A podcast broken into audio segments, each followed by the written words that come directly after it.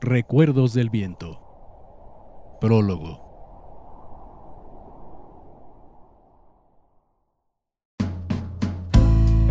No recuerdo bien el día en que lo conocí, pero desde entonces presumía de escribir algunas cosas cuando las horas de la noche, el clima y el sabor de un buen vino se lo permitían.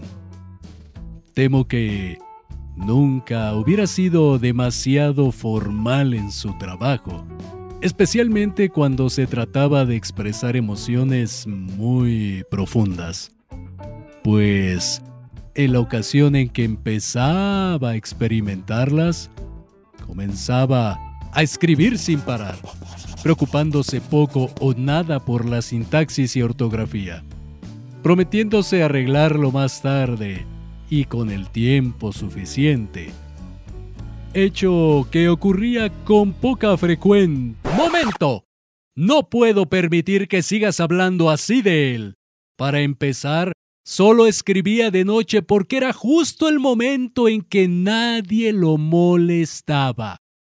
Para él, la escritura, más que un simple ejercicio mental, se trataba de toda una catarsis que implicaba incluso la percepción que podía tener de la realidad, saliendo y entrando en las distintas esferas de su ser y su pensamiento, de manera tan abrupta como lo necesitara su espíritu, aventurándose hasta lo más profundo de su ser con cada palabra escrita. Lógicamente, Aquello suponía un esfuerzo insostenible para cualquiera, por lo que después de unas horas, sus palabras y no sus pensamientos se plasmaban caóticos e inconexos, lo que le obligaba de mala gana a detenerse sin poder realizar los arreglos necesarios y recluirse hasta recuperar un poco de fuerzas. Me temo que ambos se equivocan. Ni lo uno ni lo otro.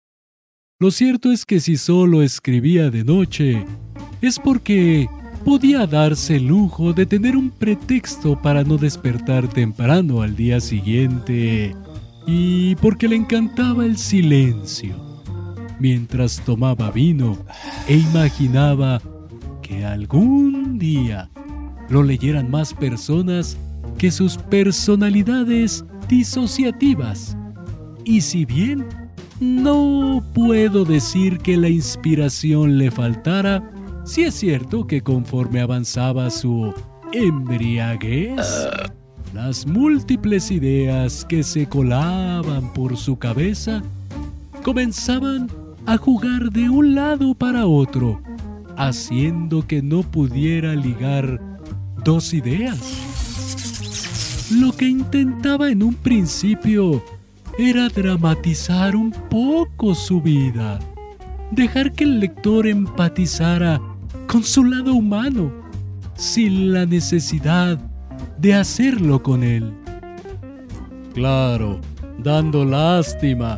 Vamos, todos sabemos lo complicado que ha sido llegar desde aquella horrible cantina, escribiendo en servilletas hasta aquí. Él mismo decidió ir a esa cantina. De igual forma que decidió aferrarse a seguir mentalmente a la gente, inventándose mil historias en lugar de socializar con amigos. Incluso cuando eso ocurría, terminaba extrañando la soledad de sus pensamientos. Así que no me digas ahora que todo lo hizo en favor del arte o su inspiración. Tienes razón.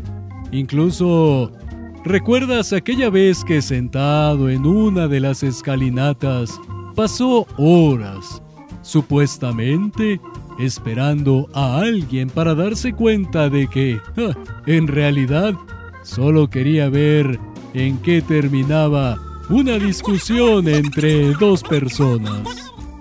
Cierto, o la vez que, enamorado de la curiosidad que le causaba una extraña muchachilla, que hacía las veces de mesera en... ¡Ay, ya ni sé dónde!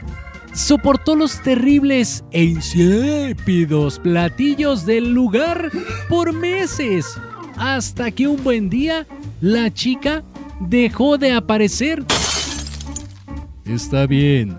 Puedo reconocer que no es ni mucho menos alguien con quien se pueda empatizar. Incluso podría tacharlo de gruñón o molesto. Pero es lo que tenemos.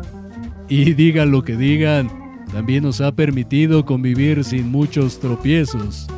Ha escuchado nuestros consejos, hasta ha consentido que seamos nosotros el hilo conductor, no solo para sus historias, sino para su propia historia.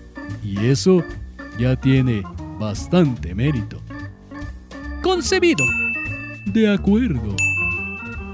Entonces, y para que no entremos en nuevas dificultades entre nosotros, que dicho sea de paso, en su ausencia, resulta siempre casi ineludible, me limitaré a decir que muy en el fondo, todas y cada una de las palabras que escribe tienen solo por objeto el deleite de sus lectores.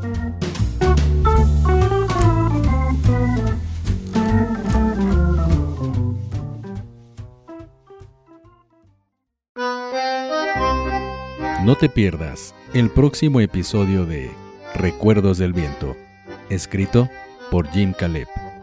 Si deseas adquirir el libro, puedes hacerlo a través de buscalibre.com o contactando directamente al autor vía Facebook, arroba Jim Caleb.